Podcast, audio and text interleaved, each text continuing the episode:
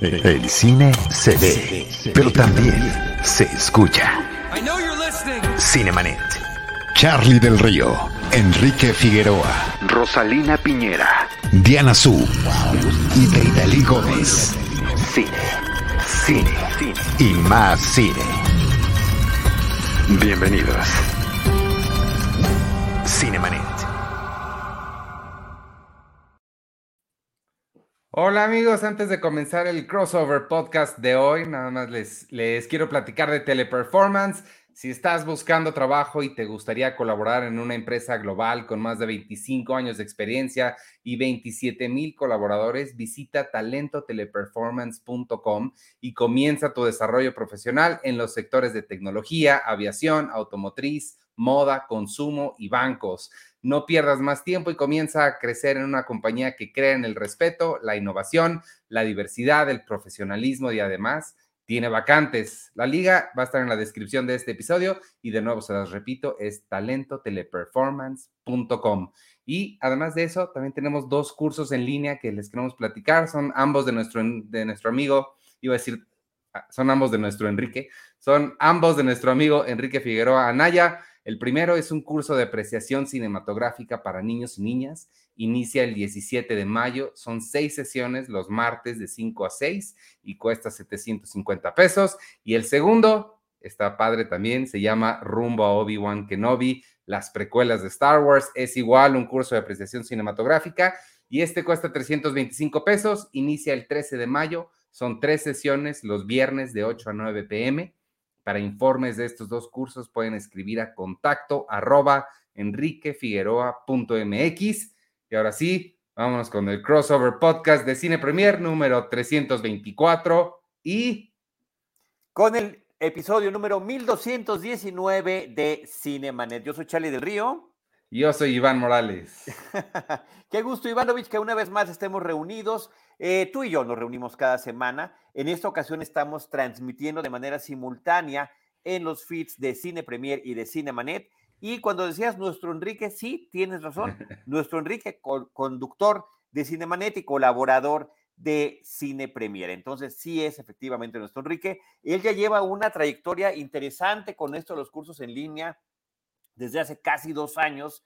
Eh, le ha ido muy bien en particular con estos cursos para niños, así que es muy recomendable eh, que tengan la oportunidad, los papás que estén interesados en compartir esta cinefilia con sus pequeños, pues ahí están estos cursos de Enrique. Saludos a Gabriel Irán, a Ángel López y Oscar Núñez, que ya nos están acompañando por ahí, Ivanovich. Exacto. Eh, sí, bueno, Enrique lo, llevamos eh, conocido muchísimo tiempo y yo tengo muchas ganas de tomar alguno de estos cursos. Bueno, el de niños no puedo, ¿verdad? Pero el de, el de Star Wars, sobre todo sí, porque ya casi se estrena la serie y la realidad es que yo casi no me acuerdo de nada de las precuelas. He visto las otras tres, las, las tres originales. Este, recientemente las precuelas hace un chorro que no las veo, entonces sí estaría, sí estaría bueno retomarlas. Y pues qué gusto estar en un crossover más eh, creo que esto es algo que, nos gusta mucho hacer, que creo que la gente también disfruta, espero que la gente disfrute. Esperemos que sí, además sobre todo ver la reacción, ¿no? La gente que tengamos ahorita simultáneamente en alguna de las dos plataformas, ya sea, eh, siento que las dos son nuestras, también en ese mismo sentido, yo como colaborador de Cine Premier, tú como colaborador de Cinemanet, también desde hace muchísimos ayeres. Así que, eh, por ejemplo, Dimitri Albertini dice que al fin nos ven vivo, aquí andamos. Dimitri, muchísimas gracias. Y Víctor Recinos también, que siempre nos acompaña.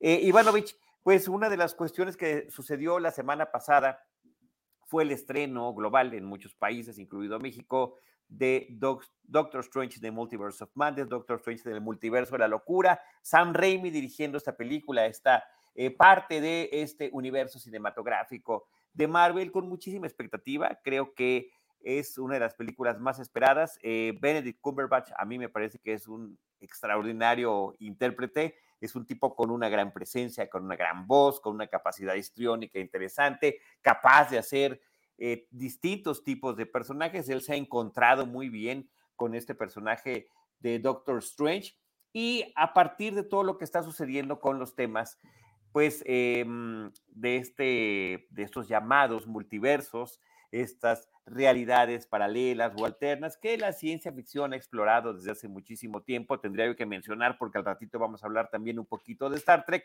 que desde la serie original de Star Trek es algo que se ha venido manejando desde un episodio que se llamaba Mirror, Mirror, donde los personajes se encuentran con sus versiones de una realidad paralela. Eh, el título nos, habla de locura, el título nos habla, de una diversidad de multiversos, pero creo que conforme vemos la película empiezan a reducirse un poco las expectativas porque termina centrándose en un par de realidades alternas. Sí, yo de hecho creo que, bueno, para contestar a, a Manolo Lozano y Ángel López que nos están pidiendo sin spoilers, va a ser la plática totalmente sin spoilers, no se preocupen. Este, sí, ¿no? Sí, sí estamos en el Sin spoilers, totalmente, sí. en eso siempre estamos de acuerdo. Entonces, por ese lado no se preocupen, eh, pero pues sí hay que hablar de, de, pues, de ciertas de, eh, cosas de la película. Una de ellas es esto que mencionas del multiverso. Yo la realidad es que sí esperaba un poquito más de multiversalidad. Este, buen, buen término, buen término, sí, sí, igual, opino igual. Sobre todo, eh, acabamos de ver Spider-Man y lo hicieron muy bien ahí la forma en la que realmente se juntan estas varias realidades.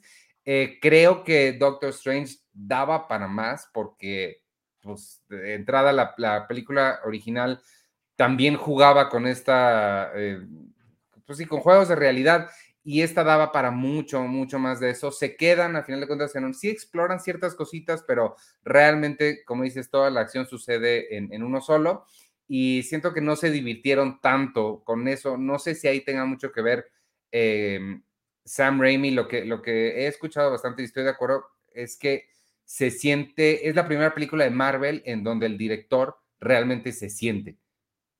Pues digamos que estaré a medias de acuerdo con ese comentario. Al final de cuentas, la película pertenece a este otro gran universo cinematográfico de películas en las que esta es una pieza más que termina acomodándose y lo que hace San Raimi es decir, oigan, pues yo tengo un poquito de experiencia en películas de superhéroes y tengo todavía más experiencia y diría yo ánimo y vocación para lo que es el cine del horror.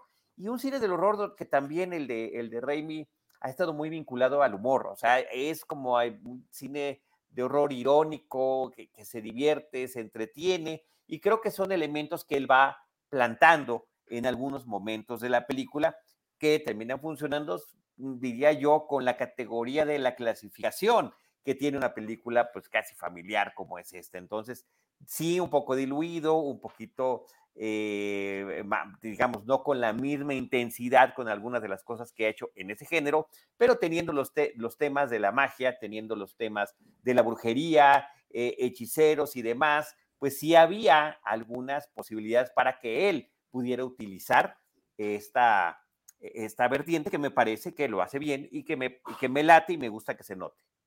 Y tiene, o sea, sí tiene más sangre de lo que esperarías para una película de Marvel. Sí, puede ser, pero lo que, lo que también tiene de más, que sí lo espera uno, pero no esperaba yo tanto, fue el tema del CGI, de esta situación en la que los personajes están evidentemente en, eh, en escenarios este, digitales y sobre todo con el arranque de la película, ¿no? Sin entrar en mayor detalle, la película arranca de lleno en eso. Y me parece que eso sí, como que de repente resulta un poquito cansado. Y hablando de lo que decíamos hace ratito de la, ¿cómo le llamabas? La multiversalidad, multiuniversalidad de, los, de, los, de, la historia, pues sí, ya había sido explorada más veces en la original de Doctor Strange, en las participaciones de Doctor Strange en las películas de Avengers y de una manera mucho más sólida en el episodio de What If que está en Disney Plus, que corresponde al Doctor Strange y que también termina siendo un eco importante en esta película. Es uno de los elementos, bueno, no, más de un elemento de What If vienen a colación con lo que nos presentan en esta película, al menos, al menos de dos episodios muy sólidos. Ahí Jaime Rosales, nuestro productor, nos está poniendo la imagen. Sí, eh, bueno, hablando de las, de las series de, Disney Plus, este, que sí, bueno, What If resulta, me sorprendió cuánto retoman de, cosas de What If. Em, evidentemente, la presencia de, la bruja escarlata, de Wanda, este, no es sorpresa para nadie. Espero que no sea spoiler decir que ella es pues, la antagonista principal de la película. Creo que eso está bastante establecido también. Em, y hablando de ella y de dónde venimos, con ella en su historia de WandaVision, ahí sí no me gustó lo que hicieron con, con el personaje. Creo que la serie termina de una forma muy específica, termina con ella en un lugar emocional muy específico, muy bonito, muy padre, porque a la película, le, digo, a la serie se toma su tiempo para construir este trabajo de duelo, de, pérdida y demás, para que ella termine en un lugar, pues en paz, digamos. Y esta película, las motivaciones que le dan a ella para volverse la villana, siento que tira un poquito todo lo que construyeron en WandaVision. Sí, pero que termina también siendo importante todo ese antecedente. Entonces aquí esta, estos diferentes universos funcionan en diferentes sentidos dentro de la historia y también para nosotros como espectadores. Es decir, si quieres ver Doctor Strange eh, en, el, en el bla, bla, bla de los multiversos, bueno, pues tienes que ver miniseries, ¿no? miniseries como WandaVision, series eh, de, eh, de, antología como What If, las películas, la película de Doctor Strange, las películas del universo de Marvel, donde participa Doctor Strange, etcétera, etcétera, etcétera. Y algunas otras cosas más que no vamos a mencionar, pero. Sí, y, y algunas otras cosas más, digamos, para poder disfrutar esos pequeños detalles que nos van a, que nos van a dar. Eh, mira, dice Oscar Núñez, me esperaba que funcionara como eh, Into the Spider-Verse y que la interacción multiversal fuera importante para el desarrollo de los personajes la gran película que han manejado esto con mucho, mucho, pues mucha genialidad, donde se divirtieron mucho haciéndolo y de manera inteligente, creo que es Into the Spider-Verse.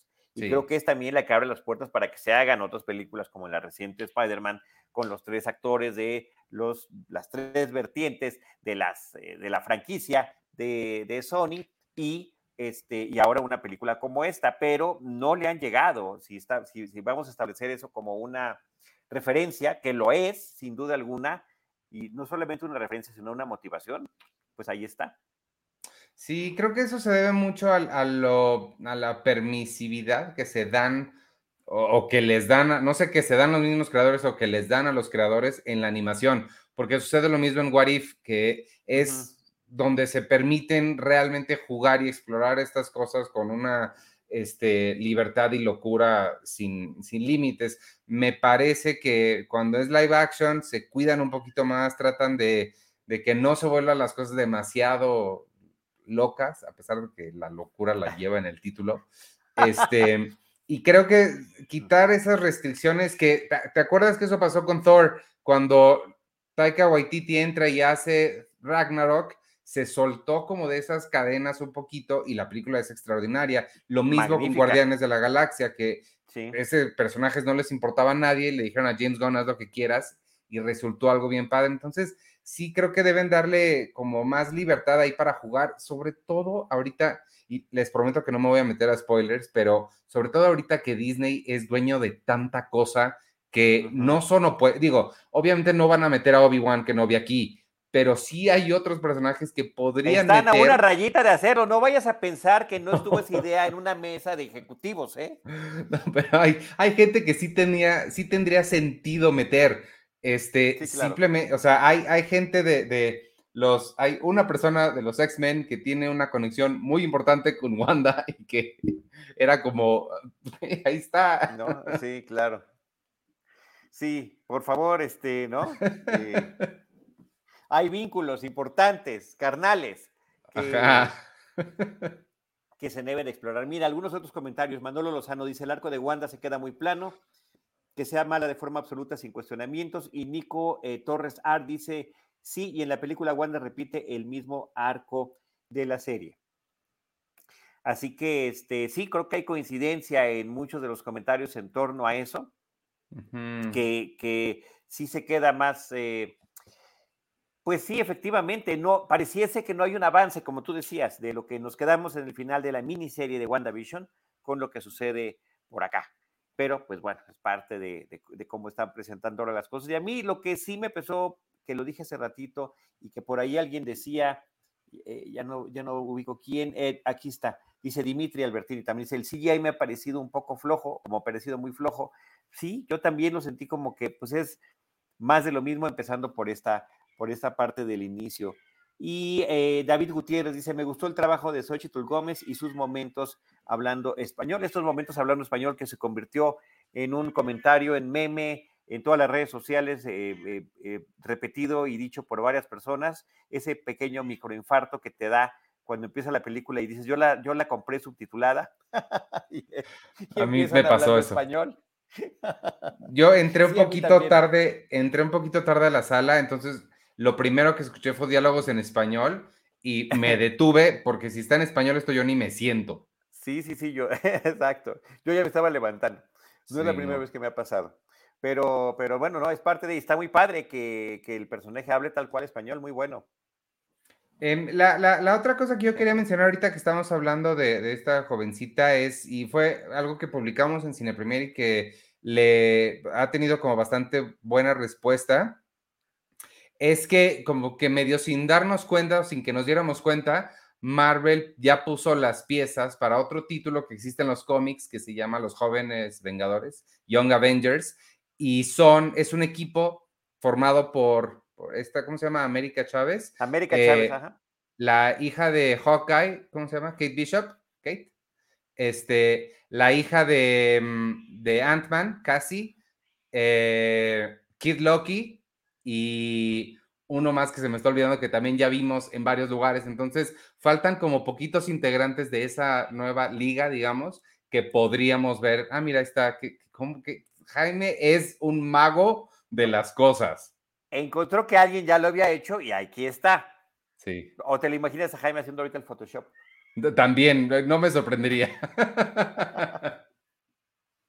y ah, los niños de Wanda, claro. Este, los, los dos chiquitos que se me olvida cómo se llaman. Entonces, eso también podría ser interesante para, para el futuro, pues digo, ya pero, que... pero terminan siendo también, aquí les estamos echando más piezas, hay otras más que, insisto, no las vamos a decir porque se supone que es de los momentos así de sorpresa que nos trae la película en el tema de no hablar de spoilers, dice Dimite, espero que no sea spoiler, pero que qué nos pareció que saliera Blancanieves como cameo, que no, que ya, ya este, es broma, Ivanovich, es broma. Ah, ok, con razón, porque yo dije, no, bueno, pensé que podría salir por ahí en el fondo, en algún lado, pues. no, es capaz, claro. No, lo, pues lo mismo con Obi-Wan, eh, como dice, solamente falta eso. Jaime Rosales nos recuerda, los niños son Billy y Tommy. Eso. Para que tengamos, tengamos la referencia de los nombres.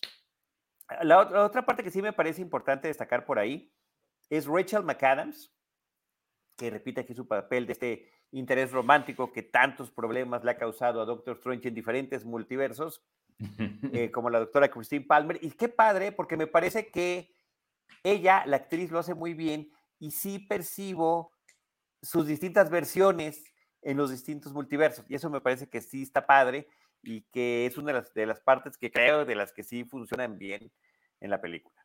Sí, totalmente. Ella, eh, creo que igual pensé que no iba a estar, o más bien no me hubiera sorprendido que no estuviera, pero creo que lo hace muy bien y los dos, o sea, creo que tanto ella como Benedict Cumberbatch hacen un buen trabajo de diferenciar las, sus personajes en un multiverso y en otro con cositas muy sutiles y pequeñas. Creo que eso Exacto. Además de que, claro, que el caballo esté corto, esté largo, esté de otro color, el peinado, la barba, todo lo que tú quieras, ¿no? Pero sí, también en la interpretación me parece que eso sí funciona bien.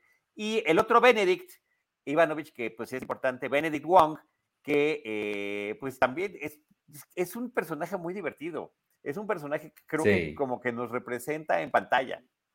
Sí. Lo que, lo que yo pensé con él y que me hubiera gustado ver es esta cosa que hacen en Volver al Futuro 2. ¿Te acuerdas que volvemos a ver la escena de la primera, pero desde otra perspectiva? Ajá. Me imaginé como ver, ¿te acuerdas en Spider-Man que él llega y se lo lleva y así causa todo el problema? Como alguna de estas escenas, pero desde otro ángulo, eso, eso me hubiera gustado ver. O, lo de Shang-Chi, que, que ahí, em, o no me estoy acordando bien de Shang-Chi, o no, no debería estar ahí con ellos, Shang-Chi, no se fue a estudiar con él. No sé, Ivanovich, no sé, no me hagas ese tipo de preguntas tan complejas. Según yo, al final de la otra película de Shang-Chi, termina con que, ah, me voy a ir al monasterio con el señor Wong. Y seguro, ahorita alguien en los comentarios me va a corregir o me va a decir qué estoy pensando. No, no surge, no surge esa precisión, esa corrección en lo que, en lo que estás comentando. Pero bueno, sí son toda esta serie de elementos que, trae la película y a pesar de, diría yo, lo disparejo entre eh, lo que tiene que cumplir eh, la, como pieza del engranaje de Marvel, pero lo que cumple bien como parte de Sam Raimi como realizador y estas interpretaciones que hemos estado comentando, me parece que ahí es donde finalmente agarra equilibrio la película. Lo suficiente como para que resulte cumplidora, pero no como para que, al menos en mi caso, resulte en alguna de las películas más notables, más distinguibles de estas, pues ya más de 20 películas que tiene el universo fílmico de Marvel. Eh, te, me cortaste tantitito. ¿No se te hace memorable o sí se te hace memorable? No, se me, no, no ah. llega a ser memorable, sí. Ese cortito podría ser justamente la vertiente entre un universo y el otro. Ahorita que estabas hablando de poder haber podido tener la misma eh, situación en diferente perspectiva, como decías en Back to the Future 2, que es divertidísimo eso a mí. Yo en ese momento de la película enloquecía, porque estás viendo una escena de la primera película desde otra perspectiva, donde además él mismo está interactuando, que me parece fantástico. Yo te ofrezco otra donde es la misma perspectiva. Hay un momento de Spaceballs donde el personaje eh, que hace Lord Helmet, eh, ¿cómo se llama el actor? El de Querida y Rick Moranis. Rick Moranis, el de, Back el de Ghostbusters también, agarra y le dan el videocassette de la película para ver lo que ya pasó y saber qué van a hacer los buenos. Y llega un momento en el que llega al presente y se está viendo como si fuera cámara, ¿no? De, de esas al infinito. ¿Te acuerdas de esa ah, escena? Sí, claro, eh, como en, la película esta que, que, ay, la de los dos minutos al futuro, ¿cómo se llama? Que fue del año pasado. ¿No, lo viste? que no se ha estrenado por acá, por cierto. Mira, ahí está esa escena Jaime Rosales, exactamente esa escena que nos estás poniendo. Y ellos están viendo a sí mismo. Me río también porque a mí me encanta la comedia y me gusta ese tipo de humor, pero los dos lugares, las dos instancias en donde tú y yo nos divergemos, divergemos, diferenciamos, separamos completamente son en Spaceballs y en Top Secret, que tú te encantan y a mí nada más no, no me las Amo, las amo, las amo, las amo, las amo. Oye, Dimita Albertini nos hace la precisión. No, la hermana de Shang-Chi es la que está en un templo y ah. que es muy parecido. Nada más para que quede allí este, este detalle ya eh, perfectamente clarificado. Ahí está. El que habían dicho que iba a salir a Tom Cruise, sin más me quedaron a deber. Iba a salir una variante de Iron Man. Sí, este, y ya había, había memes, había Photoshop, ya lo habían eh, pero no, Tom Cruise no pudo salir en el multiverso, pero sí estuvo en nuestro universo aquí en la Ciudad de México. Ah, Entonces, yo creo que ahí es, ahí es donde se termina compensando. Sí, cierto. Para esta, esta película de secuela de Top Gun Maverick, que todo el mundo dice que la supera. Yo no he tenido oportunidad de verla todavía, no, no tuve chance de ir a ese evento, eh, pero todo el mundo está hablando muy bien de ella, así que vamos a estar pendientes para cuando se estrene y poder compartirla aquí también con ustedes. Sí, yo también he escuchado eso, sí me, me tengo ganas de verla. Ya está en, en, alguna plataforma también para si alguien la quiere volver a ver. La original, claro, no, no la nueva. Sí, sí, sí, ahorita, bueno, tú prendes ahorita cualquiera de los dispositivos estos inteligentes, un, un Fire Stick de Amazon o, un, eh, o uno de Google y te, te, aparece el anuncio inmediatamente para tener la oportunidad de ver la original y que creo que vale la pena pues para tenerlo fresco, ¿no? Sí, claro, totalmente. Sí, sí, sí. Pues ahí está, Ivanovich, la película de eh, Doctor Strange in the Multiverse of Madness. Eh, un título también que hasta, hasta, el, hasta el título me parece complejo. Sí, y, creo que promete de más. Creo que promete de más. Eh, fíjate que muy bien puesto, sí. ¿Qué, ¿Qué, te pareció la película? Promete de más, así para que vaya, ¿no? Como balazo. Pero me gusta mucho Sam Raimi, me gustó mucho ver a Bruce Campbell, por ahí tiene un cameo. Claro, eh, que sí, qué bueno que lo dices, eso sí me parece. A ver, ese no es un spoiler. Si ves una película de Sam Raimi, sabes que tiene que haber un cameo de Bruce Campbell. Y creo que lo utilizan bien. Em, digamos que hasta el último momento que pueden utilizarlo, lo utilizan. Sí, y es, y es este humor que, que, que, es un humor muy típico pues, de ambos, o sea, desde Evil Dead lo veíamos. Sí, y, bueno, pues, pues, tenía padre personaje, los personajes que le ponían en las, en las tres originales de Spider-Man, ¿no? Que hizo él. Por cierto que sí tenía mucho tiempo que no lo veía y me sorprendió mucho ya verlo pues más grande, ya con canas y todo. Sí, el tiempo no pasa en balde, Ivanovich. No, vaya que no. Oye, dice Manolo Lozano, ya para eh, ir cambiando de tema, promete de más, pero igual ya hizo buenos números en taquilla. Eso me parece que, pues no hay ningún pues problema, ¿no? Con la, con la, eh, con la expectativa que había de la película, con la preventa y pues con la multitud de salas en la que se encuentra, pues esa parte queda cubierta. Sí, sí, qué bueno que les vaya bien. Éxito taquillero. Oye, y, compartan. Y, estuvo en Saturday Night Live este fin de semana Benedict Cumberbatch. Ah, no he visto nada, sí, tengo que meterme Haciendo a ver. nada de Doctor Strange, nada más lo mencionó al inicio en el, en el monólogo inicial. Este, dijo, pues ya saben, los escritores todos querían, porque tenemos una reunión de trabajo y todos querían que yo hiciera esto, y pues no. Entonces hicieron cualquier tipo de, de sketches distintos. Ay, me voy a ir a verlo al rato porque sí, no, no, no, no he visto nada. Y, es, y tú, tú eres fan, mira, ahí, ahí también está. Una de sus visitas, porque ya ha tenido visitas previas como anfitrión a Saturday Night Live. Sí, qué padre. Así es, Ivanovich. Pues bueno, pues ahí está lo que tenemos con esta eh, nueva película de Marvel. Em, también recordar que hasta este momento, hasta el día de hoy, la franquicia cinematográfica con mayor número de películas oficiales se llama James Bond, el agente 007, que tiene 25 películas y de la cual estamos esperando pues em, que lleguen la próxima, al menos que anuncien qué es lo que va a pasar y pues todavía no lo sabemos, ¿no? Pero este año con la multitud de estrenos que tienen las películas de Marvel, la rebasan. Todavía no, pero este año con, este, con todos estos estrenos que son ya varios del universo de cinematográfico de Marvel, de estas películas que vienen desde Iron Man. este año. Donde, donde viene la cuenta, este año terminan rebasándola. ¿Qué, qué, te acuerdas cuáles son las que vienen este año? Thor y qué? Y más, y más, Ivanovich. Dijeron que sin spoilers. no me acuerdo de otra además de Thor que sea de este año, pero. Son, son al menos tres las que se estrenan este año. Changos. Vamos pues a dejarlo allí. Pues sí. Está bien. Este, también, bueno, y, no solo eso, viene también Miss Marvel, viene She-Hulk, hay para rato. Hay para rato. Eh, nos pregunta Manolo Lozano. Black Panther. Eso, Víctor, gracias. Gracias, Víctor, gracias, gracias, gracias. Necesitamos así atención. Eh, ¿Dónde está Jaime Rosales? A ver.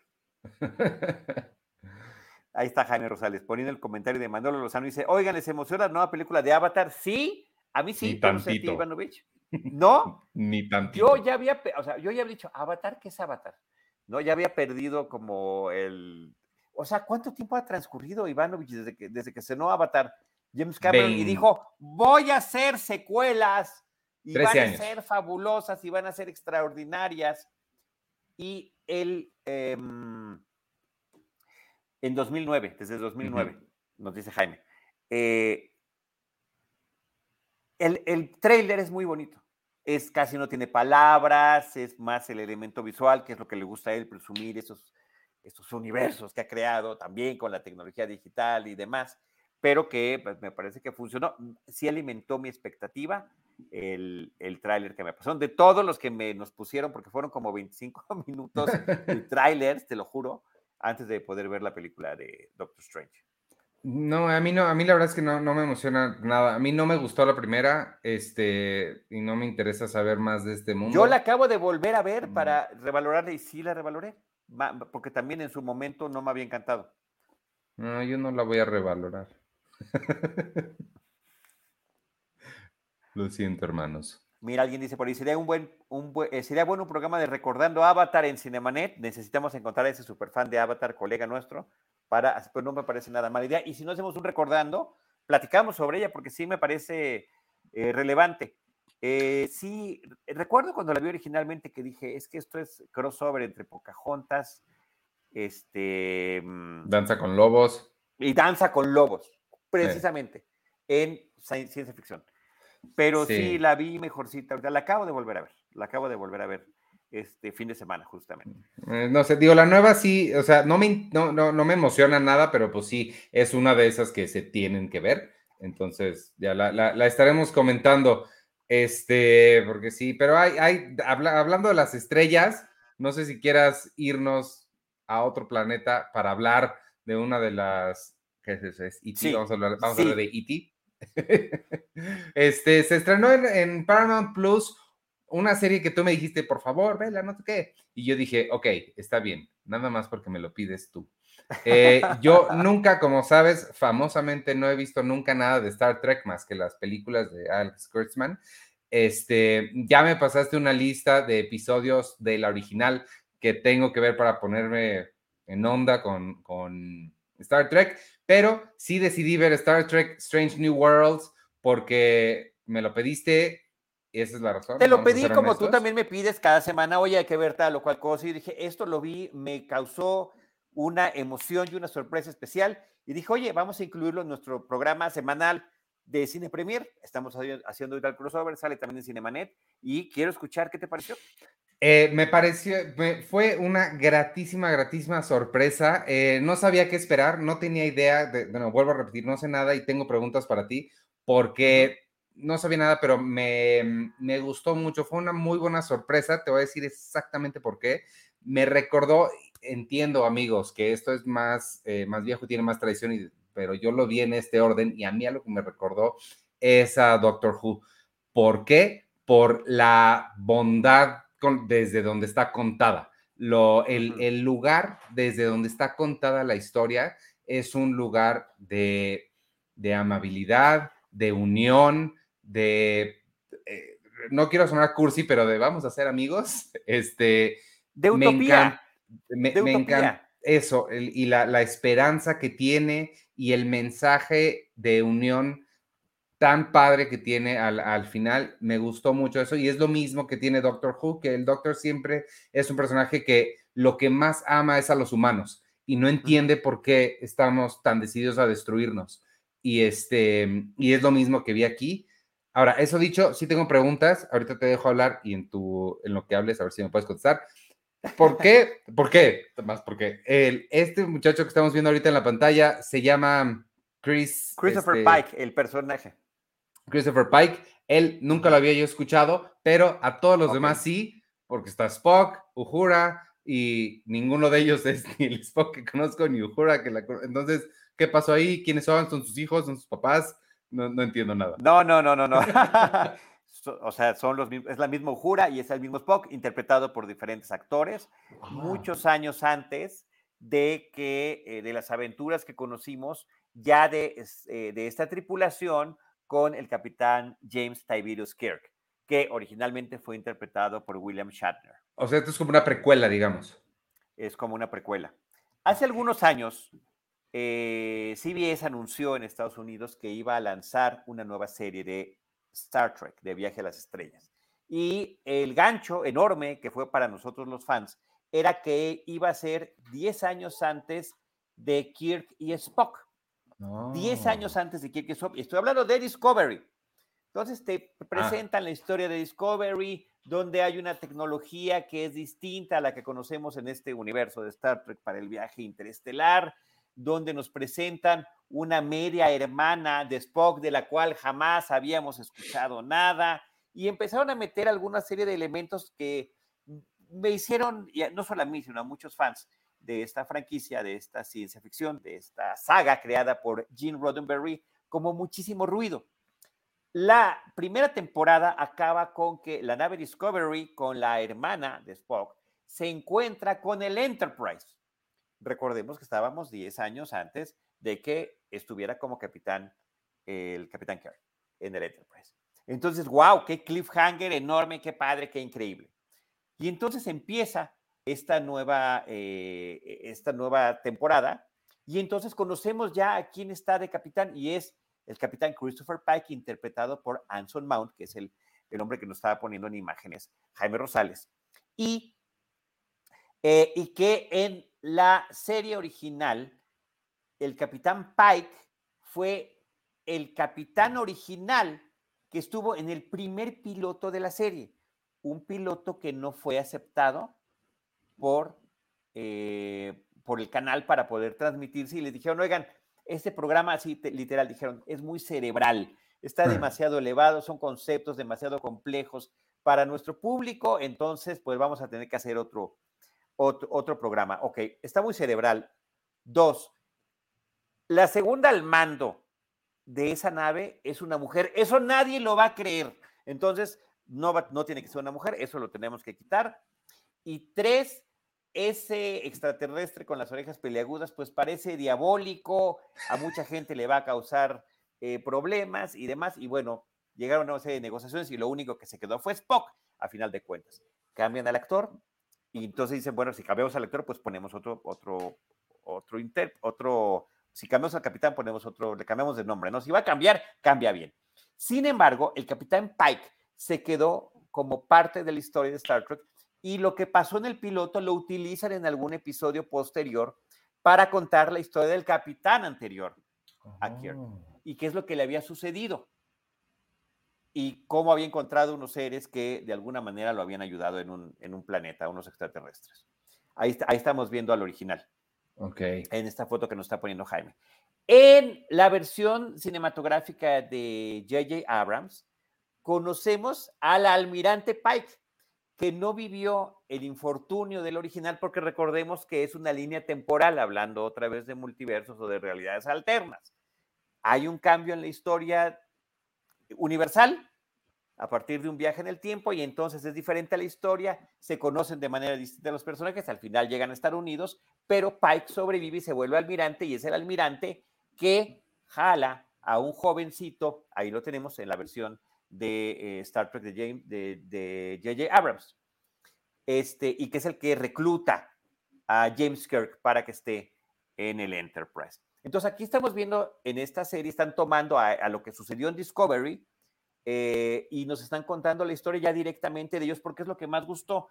Y lo más importante de todo esto es lo que tú decías, Ivanovich, esta serie está recuperando el sentimiento original de la serie creada por Gene Roddenberry a mediados de los años 60, donde hablábamos de que la utopía estaba en el futuro, había esa posibilidad de que la humanidad aprendiera de sus errores, no solamente tratara de corregirlos, sino que los corrigiera y se convirtiera en parte de una alianza interestelar donde iban a estarse tratando de apoyar de manera recíproca.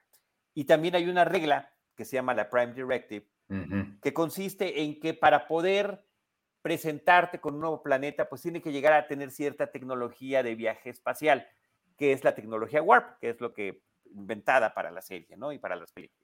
Entonces, cuando tú, cuando este, esta sociedad de planetas, eh, como las Naciones Unidas de los planetas, ¿no? Descubren que hay un planeta, un, otro planeta con la capacidad o una civilización con la capacidad del viaje interestelar con la tecnología Warp, entonces se presentan y tratan de integrarlos. Eh, entonces, este episodio en particular es totalmente al estilo de la serie original. Nos está presentando, como si fuera ciencia ficción, problemas que tenemos actualmente en nuestro propio planeta, ¿no? disfrazado con otros individuos y, eh, la forma en la que eh, se les va a ofrecer algún tipo de orientación. Entonces me parece que em, rescata todo, todos esos elementos originales, un poquito de dimensión desconocida al inicio del, de la serie, porque te dicen, oye, la primera vez que tú pensabas que iba a haber contacto extraterrestre, pero no lo estás viendo desde el punto de vista de los humanos, sino justamente desde el punto de vista de otro planeta. Y la nave extraterrestre o, extra, o la nave alienígena que llega, no extraterrestre, nave alienígena, pues es una nave de la Federación. Entonces, creo que por esa parte nos cumple muy bien el programa. Y por eso no está ni toda la tripulación, eh, pero sí, ya algunos de los, de los que ya conocemos, como tú dijiste, Spock, está Spock, está Uhura, está Pike, que como te dije, pertenece a esta, a, esta eh, eh, tiene todos estos, antecedentes en, en, el universo de Star Trek, y, y, pues de manera simultánea, pues van a tratar de estar explorando un estilo más similar al de la serie original. Y eso me parece que está padre, respetando lo que se planteaba en ese piloto, donde la mujer en, esta evidente que no se debería ni siquiera cuestionar equidad, pues tiene, ocupa, por supuesto, estos cargos de relevancia en diferentes posiciones en, en los altos mandos de la nave. Sí, pues ese optimismo es el que me, me pareció muy, muy destacable, me, me, gustó mucho eso y ya me aclaraste esa gran duda que tenía porque sí, yo decía, pues no sé si son sus hijos, y todos se llaman igual. eh, entonces, ok, pero ya, ya, ya, ya me quedó claro. Em, creo que este, le está echando ganas Paramount Plus, al menos con esto, porque sí está, sí está bien padre. Y, la siguiente de la que vamos a hablar también es de, es de Paramount Plus. Ah, pero espérame, antes de irnos, este, esta de Star Trek, la otra que me gustó mucho fue el nombre, el, Strange New Worlds. Claro. Me gusta, eh, digo, entiendo que es, que es referencial, pero además es como una frase muy ingenua, pero padre. O sea, no es eh, un juego de palabras, no es como una, sino es como tal cual lo que vamos a ver y eso me, me, gusta la simplicidad que claramente viene de una serie más de los 60, como más al grano. Y me gusta que los títulos de los que estemos hablando también se parezcan. Hablamos de Doctor Strange y ahora nos vamos a Strange New Worlds, que por cierto es parte de la, de la introducción de la serie original, ¿no? Estos son los viajes de la nave Enterprise. Su misión durante los próximos cinco años será explorar el universo, visitar extraños y nuevos mundos, ir a donde jamás el hombre ha llegado o donde, donde nadie jamás ha llegado previamente. Entonces, aquí vemos como si fuera Pike el primero que, dice, que dice esta frase al momento de reiniciar la misión que tienen. Y es lo que le da el título a la serie y me parece que conecta muy bien últimamente sí, este, Paramount, CBS allá en Estados Unidos han estado echándole muchas ganas y están produciendo muchas cosas de Star Trek, pero no todas creo que me están encantando. Hay dos series animadas. Está Lower Decks y está eh, Prodigy. No me encantan. Y, ya te decía yo lo que está sucediendo con em, Discovery, eh, eh, pues que están alejando y de repente también en las posteriores este, temporadas se van a un futuro mucho más lejano los personajes y resulta pues que las cosas han, pues, han empeorado, como suele suceder eh, con la humanidad y el resto de los planetas. Y por otra parte está Picard, que acaba de terminar su segunda temporada, em, más o menos en esa línea. Lo mejorcito que hay actualmente del universo de Star Trek está en esa serie que apenas lleva un episodio y se van a estar estrenando semanalmente. Creo que eh, también es muy notable lo que están haciendo, no solamente ah, en, Paramount y ellos, sino en general toda la industria está tratando de recuperar títulos pasados. Ves que eh, también en, Star Plus aquí en México también ya se estrenó la versión en drama de El Príncipe del Rap. Eh, tenemos como mucha recuperación del pasado, esta nostalgia que ya parece que nadie quiere hacer propiedades intelectuales originales, sino retomar cosas del pasado, con un pequeño spin nuevo. Y creo que es lo que vemos en la siguiente que, vamos a platicar, que es eh, The Offer. Ahí traes tu, tu, playera de El Padrino. Ah, sí, sí, apenas, apenas se ve, traigo mi playera del Padrino. aquí está. Oye, este, este antes, antes, de pasar, aquí está Churros y Palomitas. Me imagino que es Dan Campos el que está ahí detrás y escribiendo esto. Y se aprovecho para llegar a saludar y decir que Lower Decks es una joya. Eh, Dan, tendremos que hablar tú y yo de Star Trek. Eh, no me lo parece tanto. Trata de ser, y eso está bien en tu universo de Star Wars, porque justamente a través de la utopía de repente son demasiado políticamente correctos. Y Lower Decks, con la animación, con el tipo de personajes que maneja, está justamente jugando a ser políticamente incorrecto. Y esa me parece que es la aportación que tiene, si ahí se dice Dan, que efectivamente presente. Muchas gracias y muchos saludos, Dan. Le recuerdo también a nuestro público en Cinemanet y al público de Cine Premier que nos está acompañando. Dan Campos acaba de estar en un episodio de Cinemanet platicando de Fight Club, el club de la pelea, en esta serie de episodios donde estamos recordando, eh, pues justamente las películas que marcaron la infancia o juventud de nuestros colegas de la cobertura cinematográfica. Así que Dan, Dan Campos escogió esa, nos dio una masterclass con una serie de datos importantes y relevancia y cómo le estamos viendo cómo la vio él en su momento y también cómo la estamos viendo desde, em, desde nuestra perspectiva del presente, ¿no? Más de 20 años después de que la película fue estrenada, decía yo, y me gusta decirlo, a finales del siglo pasado, porque así suena más fuerte, suena más contundente. Eh, cómo, cómo, cómo, han cambiado las cosas. Cuando el siglo XXI era el futuro y mira, ya está, ya, ya rebasamos este, la primera quinta parte de este siglo XXI eh, y más que utopía, parece distopía con las cosas que están sucediendo a nivel global. Justamente, eh, Strange New Worlds las retoma y te habla de cosas muy recientes y las pone en la pantalla, lo, que, lo cual me pareció además que está muy, muy bien hecho. Sí, eh, yo creo que dentro de pronto nos van a, deleitar con una versión nueva de cuando el destino nos alcance. Este, creo que ahí vale, vale la pena contar esa historia en, un, en el futuro de ahora, a ver qué tal. ¿Qué tal nos Sí, no, bueno, eh, a mí la, acabo de ver hace poco también y sigue muy bien la película. ¿eh? Sí. Em, Soylent Green, con su título original, película de ciencia ficción de los 70 con Charlton Heston. Néstor Montes dice, ¿cuándo va a estar Iván en Recordando a en Cinemanet? Ya está, ya está planeado, ya hasta decidió su película Ivanovich, no, simplemente, increíblemente, aunque nos vemos varias veces para grabar, no hemos tenido tiempo para este para ponernos de acuerdo, pero no sé si quieres comentar, Ivanovich, adelantar al público qué película vas a platicar. Sí, bueno, la instrucción que me diste fue películas de la infancia, este, entonces yo me, me, quedé en mi infancia. juventud, pero está bien, está bien, mejor eh, aún. no, pero es que si lo amplías tal vez quiera, no, no voy a cambiar. No, no infancia, ya quedamos, ya quedamos. Me quedé con Jurassic Park, fue la que yo escogí. Voy a hablar de, bueno, vamos a hablar de Jurassic Park. Eh, creo que está, estamos en un buen momento para en cualquiera de estas semanas hacerlo porque pronto ya viene Jurassic World 2. Sí, eh, muy oportuno también. Hagamos un compromiso aquí en público en las dos redes sociales, en las dos cuentas, eh, que sea la próxima semana. Ya, el detalle fino lo vemos, ya vi tu carita de qué va, qué va a pasar, pero sí. No, creo que sí. Sí, sí, sí. Estoy, te estoy torciendo el brazo aquí en público. No, está perfecto, está perfecto. Muy bien, muy bien. Oye, Ivanovich, pues mira, sí, Paramount Plus es de lo que estamos hablando curiosamente en este episodio. Eh, está Strange New Worlds, muy recomendable desde mi punto de vista. Este, ahí también está Lower Decks para seguir la recomendación de churros y palomitas de Dan Campos. Y por otra parte, se está estrenando, ya tiene, yo vi cuatro episodios, creo que son los cuatro que estaban disponibles, van a ser diez en total. Es The Offer, una miniserie que eh, pues ya había sido anunciada en este año que se está cumpliendo el, 50 aniversario de El Padrino, estrenada originalmente en 1972, la película de Francis Ford Coppola, y The Offer es un recuento en ficción de lo que sucedió para la producción de la película.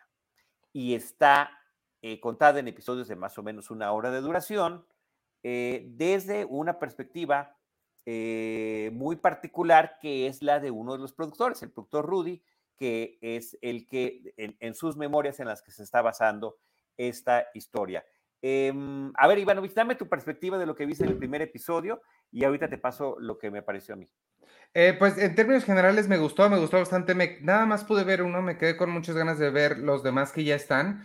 Em, me gusta esta tendencia, me gusta, pero pero tienen que restringirse un poquito porque ya hay muchas, de hacer series retomando eventos del pasado, pero desde una perspectiva un poquito cómica, más o menos diría, o como bajada de tono, como vimos en Pam y Tommy, eh, la de Mónica Lewinsky que vi, hay como va, la de We Crash que está en Apple, está como retomar la historia y verla como un poquito quirky, sería la palabra que yo utilizaría.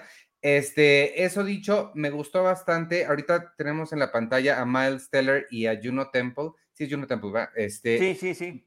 Ambos me parecen extraordinarios, los dos me gustan mucho y me gustan mucho aquí, creo que lo hacen muy bien. Giovanni Ribisi es el otro que yo destacaría mucho, pero a nadie destacaría más que a Dan Fogler, se llama, el de Los Animales Fantásticos, que hace a Francis Ford Coppola espectacular.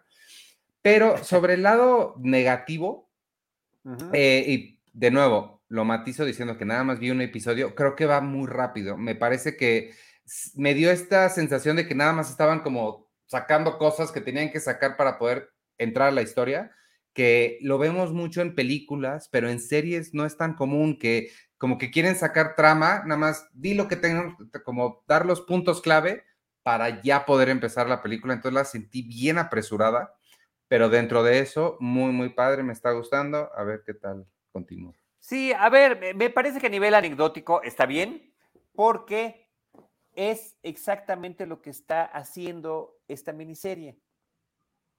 Está recopilando toda esta serie de anécdotas que muchos que somos fans de las películas y de la saga ya conocemos. Que estuvieron los problemas con los ejecutivos que únicamente querían ver el tema del ingreso económico de la película, que si tenía o no tenía la libertad creativa Francis Ford Coppola, que si estaba o no la imposición de actores de determinadas eh, celebridades, o sea, de tamaño de celebridad de los actores para poder cubrir ciertos roles, lo cual no era lo que a él le interesaba, etcétera, etcétera, etcétera, etcétera.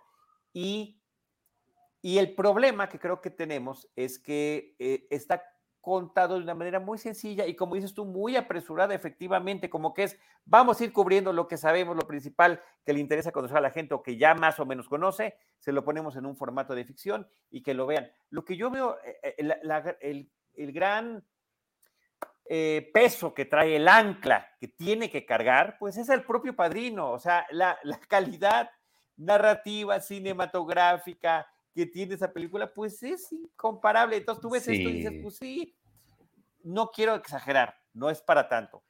Pero es como una telenovela de cómo hicieron El Padrino. Sí, no, claro, claro, sí, no. Totalmente. Y el otro elemento que están tratando de meter es que también por muchos recuentos sucedió, estuvo el involucramiento de la mafia real, el crimen organizado real, los italoamericanos, que efectivamente a través de una asociación civil trataban de impedir que la película se produjera. Eh, y es un elemento que aquí meten importante. Entonces, otra vez, a la hora, y eso hasta, hasta en lo que están contando sucede. Esta película del padrino que queremos hacer no va a ser como las películas de gángsters que hemos visto en el pasado. Y justamente el padrino es un parteaguas, todo es distinto en cómo se ve al crimen organizado en el cine desde entonces y hasta series como Los Sopranos, pues finalmente tienen que reconocer eso y hacerlo. Entonces, cuando están retratándote en una ficción este, eh, estos hechos, la parte de los gangsters creo que es la menos lograda, con todo y lo bien que me cae Giovanni Ribisi. Yo lo veo desde que era niño en My Two Dads, lo recuerdo muy bien. Inclusive lo busqué para enseñárselos aquí en casa y vean, o sea, este señor era este niñito adorable que salía en esta serie con Paul Reiser eh, y con Greg Evigan. Este, mm, que está transformado para este personaje que tiene. Pero por eso... Es, la parte que me pesa. Por eso creo que es importante sí mencionar que es una comedia, o sea, que estamos viéndolo desde el punto de vista casi chusco. Em, no, porque sí. No sé si será voluntario. ¿Tú crees que es voluntario? Sí, tiene que serlo, tiene que serlo, porque porque tiene que serlo. O sea, el, maquillaje la misma selección de Fogler, la misma selección de Fogler como Coppola, ¿no? Ajá, o sea, es, totalmente el, mismo tono de Pam y Tommy, el mismo tono de, de las de Ryan Murphy que hace de, de Monica Lewinsky, la de, Versace, es la de The We Crash, te digo, es, es el mismo tono sobre, y, la cosa es que aquí, como dices, cinema, tenemos algo cinematográfico con qué compararlo, pero si hacer esa comparación siempre va a salir perdiendo contra una de las grandes obras maestras del cine. Dicho eso, dicho eso, Ivanovich, quedamos en que veríamos un episodio, vi uno y dije, bueno, pues veo el otro. Y bueno, y veo el otro, y bueno, y veo el otro. Cuando me di cuenta ya eran las 4 de la mañana y ya me había echado este, los cuatro episodios porque al final me interesaba. Mira, está Giovanni Ribisi de niño en su época de My Two Dads. ¿Qué dato ahí todavía le, eh, bueno, él se acreditaba como Bonnie Ribisi. Ok, ah, bueno, ok, ok, ok. Ah, claro, y aquí, mira, te voy a poner los comentarios de, de Dan. Dice, esta película tiene más fanservice que Doctor Strange 2, pero como habla del padrino, muchos les perdonan muchos problemas narrativos que tiene. Esta serie, diría yo, esta miniserie, Dan, nada más haría la precisión, es Paramount dándose palmaditas por ser geniales y tener grandes logros como el bebé de Rosemary, ¿sí? Y, este, y, Love Story, ¿no? Aunque muy disfrutable, ya voy en el tercero. Sí, así es. Mi experiencia ha sido similar a la de Dan. Efectivamente, dices, ay, pues sí. ¿Sabes qué es lo que siento? Que me, también me pesa mucho que no le veo profundidad a los personajes. No, claro que no. Dan Fogler está padrísimo, o sea, está muy divertido, pero es como. ¿Cómo se llaman esos cartones que ponen ahí, los, que ponían en los videoclubs, no? Sí. O sea, es como para. Es la pura superficie. Totalmente. De, alguien tan, imagínate, Francis Ford Coppola y todos los demás que participan. Y claro, en, e, si estás contando la historia desde el punto de vista de Albert Rudy, el fregón es Albert Rudy. Claro, pero tiene que, ser así. Porque hacer películas es aburridísimo. Entonces, tiene que ser así porque si no sería como. O sea, no. Está padre.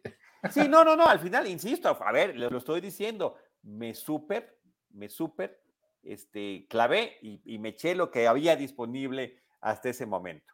Y ya, por supuesto, quiero ver el que sigue. Oye, este Miles Teller, pues sí, él también es coproductor de la miniserie, es el que sale como Albert de Rudy, y Matthew Good eh, como Robert Evans, que también me gusta muchísimo el, personaje, que es el, este tipo engreído, que era el jefe de, Paramount y que tenía que lidiar con la gente que había comprado Paramount, los de Golf Plus Western.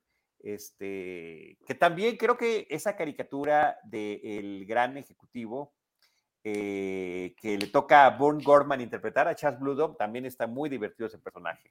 Ese personaje europeo, sí. que es el mero, mero jefe.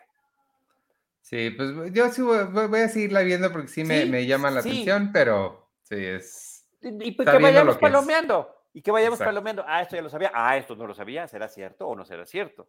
Este, en fin, eh, por supuesto que todo lo que tenga que ver con el padrino vale la pena. Ah, mira, esta foto que nos está poniendo este Jaime Rosales ahí es la escena cuando eh, Coppola, Mario Puzo, que también aparece en, la miniserie, eh, y Albert Rudy van a visitar este, a Marlon Brando.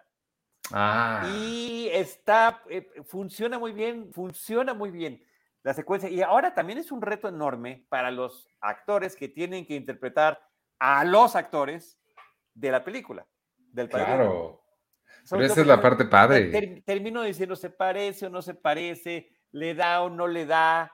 Eh, y creo que este de Marlon Brando lo hizo súper bien. Búscale en este al, rato en, la de Mónica Lewinsky de mm, eh, Ryan Murphy sale Owen, ¿cómo se llama? Owen, el de Children of Men. Owen, no es Wilson. Clive Owen. Clive Owen como Bill Clinton. ok, wow. Está padre. A, mí sí me late. Pero, pero justo matizando eso, o sea, no es la, gran serie, pues. Eh, pero, está, divertida. Claro. Hace ratito que nos pusieron al capitán Christopher Pike de J.J. Abrams. Ajá. Eh, el actor, que ahorita se me escapa su nombre, él aparece como John F. Kennedy en la película 13 días, 13 Days, con Kevin Costner, ah. de la crisis de los misiles de Cuba sí, en los años 60. Entonces, sí, yo hace mucho aprendí que, o sea, tengo que, no se tiene que parecer, es más importante que se comporte como la persona que está interpretando a que haya un esfuerzo porque se parezca, ya sea porque el tipo se parezca físicamente o porque lo maquillen demasiado para que así lo sea. Pero en Pam y Tommy sí lo hicieron muy bien. Bruce Greenwood es el actor, gracias ah. Jaime, es canadiense, sí, da el tipo perfecto, este Bruce Greenwood para Pike para Kennedy. bueno, ¿cómo se llama el actor que hace Dexter? Este. Mira. Ya, ya vi, ya vi. Michael C. Hall. Michael C. Hall sale como Kennedy en la serie de The Crown, por ejemplo. Oh, Ah, sí, sí, sí, está interesante. Bueno, en fin, pues ahí está, Ivanovic. Sí, sí, hay que verla, sí. Con, además, con todo esa, eh, pues, observaciones que estamos haciendo desde, nuestra perspectiva. Con lo Sobre... que tú, con, lo que comento yo, con lo que nos está comentando y compartiendo Dan. Eh, eh, ahí Jackie Kennedy parece Tina Fey, pero supongo que no es Tina Fey. no, no es Tina Fey. Este, lo que sí creo que es importante decir, sí es una serie para cinéfilos. No sé si mi mamá la disfrutaría. ¿Cuál, cuál, cuál? Esta de, de, The, offer. The Offer, The Offer, The Offer. Sí, no, yo creo que sí, yo creo que yo creo que para tu mamá, para mi mami, para quienes no están iniciados, podría ser interesante también. Habrá que escuchar sus comentarios, habrá que escucharlos, habrá que escucharlos. Pero bueno, al final de cuentas, mira, o sea, sí, qué sonrisota, con qué sonrisota me quedé. No es lo que yo esperaba, no es lo que yo esperaba, pero pues bueno, e, está divertida. Eso es cierto. Este, pues no sé, algo más de The Offer que tengas o, ya nos vamos despidiendo porque ya, la, terminamos de platicar ahora que ah, ahora tengo que, ver esa, esa que nos está diciendo David, la de Winning Time de los Lakers, tengo muchas ganas de verla. Este, sí, esa, esa está en HBO Max, es de, los Lakers, también ha sido muy criticada, pero tengo ganas de, verla por ver a Larry Bird y a Magic Johnson ahí en esa. Bueno, y lo que dice David es Lakers Winning Time también se incluye en las comedias mirando un hecho histórico.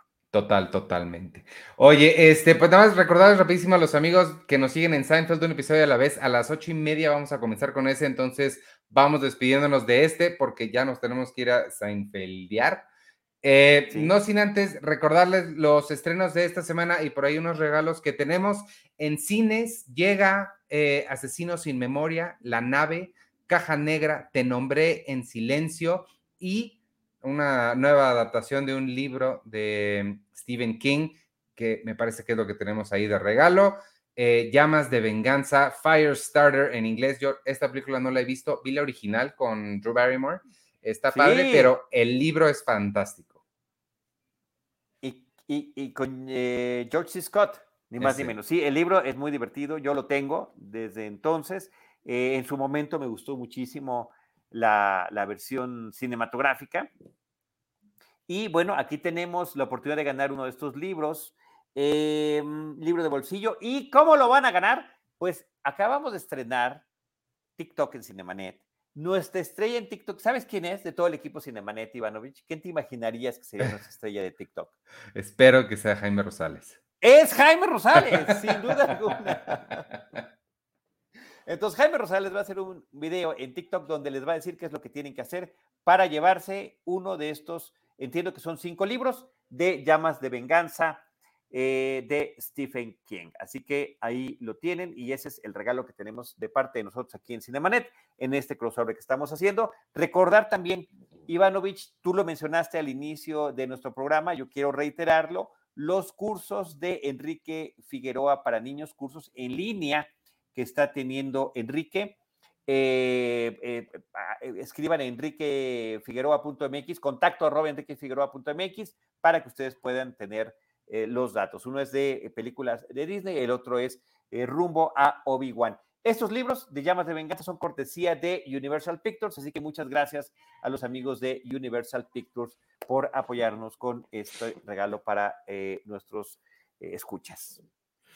Este, sí, y bueno, para eh, continuar, les recuerdo más rapidísimo de que se unan al Patreon de Cine Premier, patreon.com diagonal Cine Premier. Ahorita les va a aparecer la imagen de agradecimiento a todos los Patreons de este mes. Y les comento que en Netflix se estrena el 13, El abogado de Lincoln, que es la serie retomando la película que hizo Matthew McConaughey, pero este es con Manuel García Rulfo. En Prime Video llega ya Moonfall, eh, que yo no vi porque se me hace una estupidez que la luna se caiga, pero Moonfall se estrena. Eh, la que sí me emociona también en Prime, el 12 llega Super Pumped. Es otra de estas historias, retomando hechos históricos desde un punto de vista cómico, la historia de Uber, protagonizada por Joseph Gordon-Levitt. Yo, todo lo que haga Joseph Gordon-Levitt, ahí voy a estar. en, Star, en Star Plus ya está eh, hasta la temporada 15 de It's Always Sunny en Filadelfia. Llega LA Confidential o Los Ángeles al desnudo y de Sergio Leone, había una vez en América, Once Upon a Time in America. En Disney Plus se estrena una película que se llama Sneakerella, que se ve chistosa porque es de tenis. Y una que no sé qué es, Marvel Studios presenta Unidos. No sé qué sea, pero todo Marvel suena interesante. Y esta sí, Charlie, esta creo que tiene que ser nuestra tarea. En HBO Max ya está La Escalera, The Staircase, que es adaptación del documental The Staircase. Si no has visto el documental, ¿lo has visto? Te voy a dejar, Tienes que, bueno, vamos a darle más. tarea, doble tarea. Yo te dejo un episodio de Star Trek y tú me dejas el documental y la nueva serie. Vas a tener. velo a tu. la inequidad en esos crossovers, amigos. Velo a tu propio ritmo y este y las y platicamos después cuando después veamos la, la serie ficción que es con Tony Colette. Pero de verdad, el documental así te va a cambiar la vida y tu perspectiva sobre los documentales. Es una cosa increíble. The Staircase. y... Hoy hemos hablado todo el programa de las expectativas y mira las que estás planteando. Te lo prometo, no me, o sea, no, no hay forma de defraudar a alguien con The Staircase. Y este, y también en HBO Max se estrena Hacks, temporada 2. Wow, mi serie eh, favorita del año pasado, ¿eh? la original, grandísima, enorme, lo mejor que, que hubo en las plataformas, desde mi opinión. Eh, el 12 llega, creo que es mañana, y la, le pusieron la mujer del viajero del tiempo, no sé por qué le pertenece, es la esposa del viajero en el tiempo, eh, The Time Traveler's Wife, el 15 en HBO Max. Eso es todo. Gracias. Vámonos ya. Muchas gracias a todos. Ángel López dice, ahora es el número 8. en esa lista de patrons. Saludos, saludos a todos los que nos acompañaron. Yo soy Charlie del Río, me puedes seguir como arroba Charlie del Río, arroba Cinemanet, eh, Charlie del Río Cine y Series en Facebook.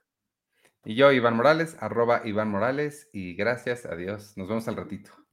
Nosotros los estaremos esperando en nuestro próximo episodio con Cine, Cine y más Cine. Esto fue Cinemanet con Charlie del Río, Enrique Figueroa, Rosalina Piñera, Diana Su y Teitali Gómez. El cine se ve, pero también se escucha. Cine, cine y más cine.